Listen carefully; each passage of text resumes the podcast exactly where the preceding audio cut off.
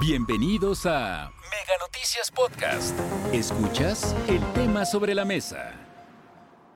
Bueno, estamos ya todos en los preparativos para la cena de mañana, para la reunión, para recibir a la familia, haciendo las compras y algunos de último momento. Y bueno, para todos ha sido pues eh, muy difícil ver cómo los productos están subiendo cada día más. ¿Cómo le estamos haciendo los mexicanos? ¿Estamos adaptando el menú? ¿Vamos a jugárnosla y vamos a gastar de más en esta temporada para festejar con la familia? Ese es el tema sobre la mesa y yo le dejo todo el tema, el micrófono y el auditorio a nuestros compañeros Víctor Hugo Hernández y Eduardo Manzanares. Compañeros, un abrazo cariñoso, todo el tema para ustedes. Igual para ti, Martita, va de regreso ese abrazo. Gracias, eh, Lalo eh, Manzanares, te saludo con afecto. Buenas tardes. Buenas tardes, Víctor. Y bueno, sí, tiene mucha razón Marta al poner ese tema sobre la mesa porque finalmente por estos días es un tema central que preocupa principalmente a las amas de casa en cuanto a la economía. Independientemente de los hábitos y las tradiciones que tenemos para estos días tan especiales, lo cierto es que también te enfrentas al reto de productos cada vez más caros en un proceso inflacionario que parece no tener fin. De acuerdo al Fondo Monetario Internacional, te doy el dato duro, el dato de los economistas, que finalmente poco o nada le dice al consumidor final o al ama de casa, pero que, final, pero que nos ayuda un poquito también a entender estas realidades. De acuerdo al Fondo Monetario Internacional, se pronostica que la inflación mundial aumente 8.8 para, que luego, para luego descender en el, en el, en el 2023 a 6.5, pero aún así va a, ser, va a ser un proceso inflacionario alto todavía si tomamos en cuenta que el Banco de México, bueno, su meta, su objetivo es mantener la inflación entre un 3 y un 4% como promedio. Y la verdad es que a pesar de que pues lo que se diga o lo que se haga, la verdad es que en la realidad la dieta del mexicano y particularmente lo que tiene que ver con los festejos propios de Navidad y de Año Nuevo, pues por una razón u otra siempre son más caros. Hablábamos con nuestro jefe de información hoy por la mañana y nos decía que era increíble ver cómo se había disparado el costo de las uvas en cuestión de semanas y cómo se habían disparado las carnes también y los quesos en cuestión de semanas de manera inevitable. Y yo pregunto, ¿inevitable realmente, Lalo? ¿Imposible? ¿O qué hay que hacer? ¿Hacerse la idea de que hay que cambiar la dieta o la celebración para este fin de año?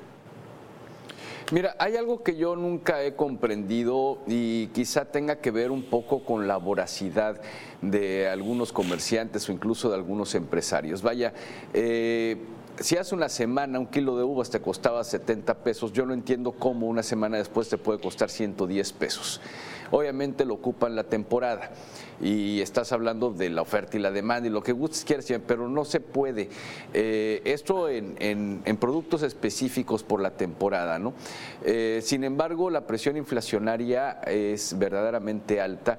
Y vaya que las familias tienen que hacer circo, maroma y teatro para que les pueda alcanzar, Vic porque no les alcanza. Entonces muchos han optado por reducir la cantidad de alimento que pueden llegar a consumir y la otra es cambiar de productos. Entonces, en lugar de comprar carne de res, compran carne de puerco. Y si de repente el puerco sube, bueno, pues se van a la carne de pollo. Eh, para Navidad y fin de año, si están acostumbrados a comer pavo, pues ahora quizá les alcance para comer un pollo, porque el pavo de un año a la fecha ha subido en un 50-60% y esto pues obviamente no hay dinero que tenga en el bolsillo el mexicano que le alcance, porque a final de cuentas, aunque digan lo que digan en el gobierno, nosotros los mexicanos, los que vamos al súper, los que compramos, lo sentimos en el bolsillo y ahí es donde nos damos cuenta de la realidad. Una cosa es el discurso que se maneja de una inflación del 7.44%, del 8%, pero la de los alimentos, la que nos perjudica directamente a nosotros, es, vaya, dos veces más de lo que están diciendo. Entonces, pues sí, sí tenemos que, que hacer varias cosas, Vic, para poder tener, porque nos los merecemos a final de cuentas, fechas en las que podamos convivir con familiares o con amigos y poder disfrutar de una cena en camaradería y, esperar a, que llegue un nuevo año. Fíjate qué interesante lo que dices porque está ahí la clave en mucho de lo que tiene que ver con el consumo. El nos merecemos, ¿no? Nos merecemos una buena cena, nos merecemos un buen festejo, porque además, pues bueno, finalmente creo que todos eh, o la gran mayoría de los mexicanos han pasado años complejos y difíciles en cuanto a lo que es pues, sufrir por ganarse el día a día, el pan de cada día. Ahora bien, eh, lo cierto que también tiene que ver no solo con el, con, el, con el deseo de encontrar productos más baratos, sino también con los hábitos que tenemos. Y esto va también en función de clases, ¿no? de clases sociales, porque evidentemente eh, los hábitos de consumo de las clases altas pues son mucho más complejos que los de una clase media, una clase baja más sencilla, ¿no? Finalmente. Ahora, eh, independientemente de que aquí pongamos entre paréntesis que el valor real de todo está en el convivio, en el convivio y en la celebración como tal, más que en tratar de atragantarse con toda la comida posible, ¿no? Que es lo que muchos hacen a final de año. Ahora, cuando hablamos de carestía nos enfrentamos también a dos situaciones que son, que son reales. Uno, por un lado, es cierto el esfuerzo que han hecho algunos empresarios por tratar de mantener ciertos productos a raya, pero es eso, ciertos productos a raya que no lo son todo, algunos productos y que no siempre son de la mejor calidad. Esa es la otra, que llegas y te enfrentas a que el producto que tú quieres, la sardina que tú quieres, los espárragos que tú quieres, o el puré que tú quieres, o la manzana que tú quieres, no, es la que está en, la que está en, en oferta, ¿no? sino que es otra de menor calidad la que te están ofertando. Esa es, un, esa es una situación que yo creo que viven todas las amas de casa en este momento. Y la otra, que tiene que ver con eh, la capacidad pues, para combinar y como bien tú dices, cambiar y optar por otras opciones, porque si era la carne de puerco la que ibas a consumir a fin de año, pues a lo mejor la cambias por el chile, el pollo, el chile relleno, el pollo, las enchiladas, ve tú a saber, ¿no?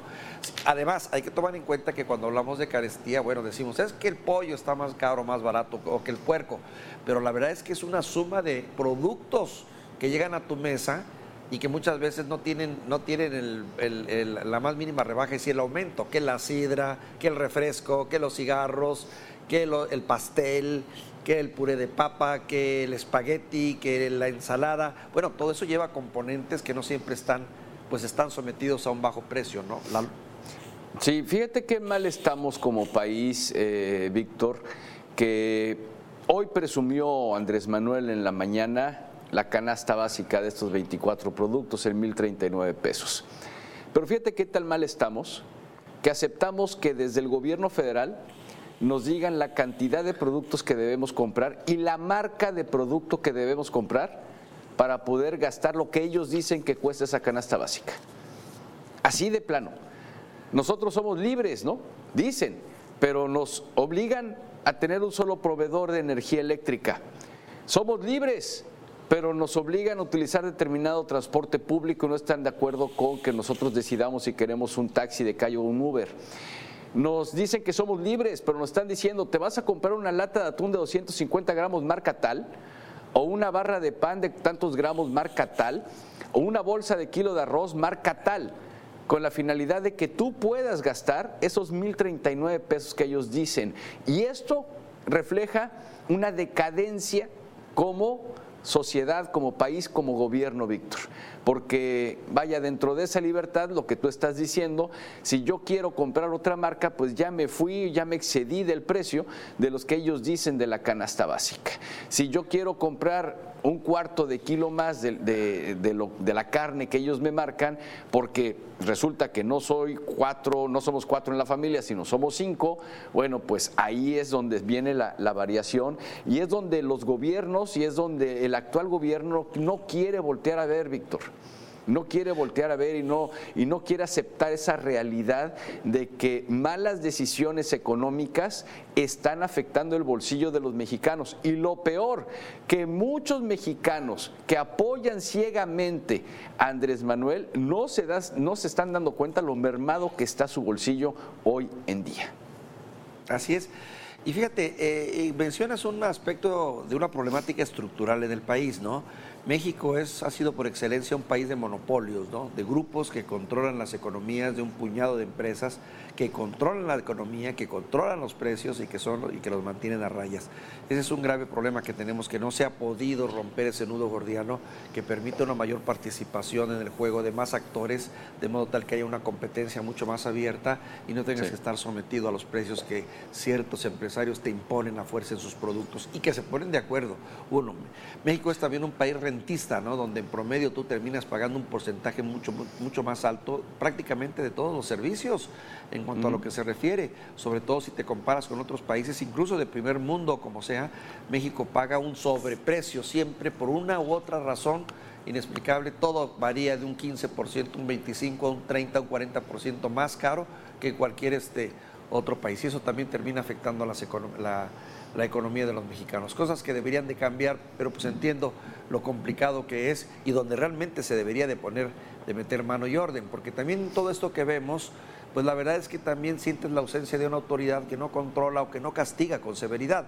Eso que dices tú me llama la atención y es cierto, ¿no? ¿Cómo es posible que hace unas semanas el kilo de uva te costara, no sé, 60, 70 pesos y ahora lo quieras comprar y esté sobre 150?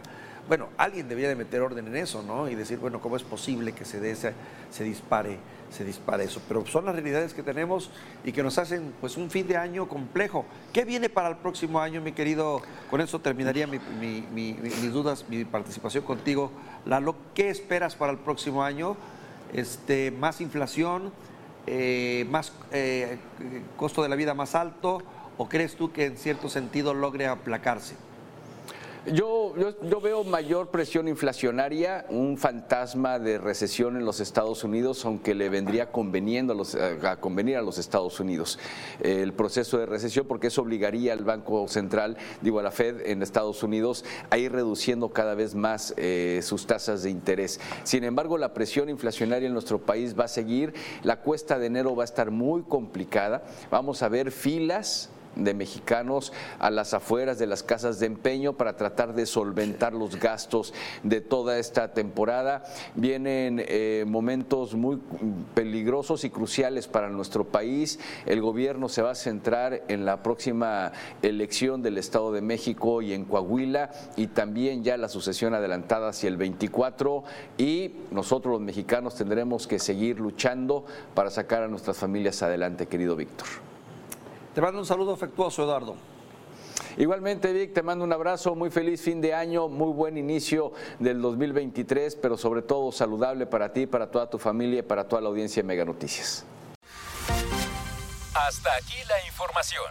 Recuerda que el tema sobre la mesa ya está disponible en Spotify, Apple Podcast, Google Podcast y Amazon Music. Hasta la próxima.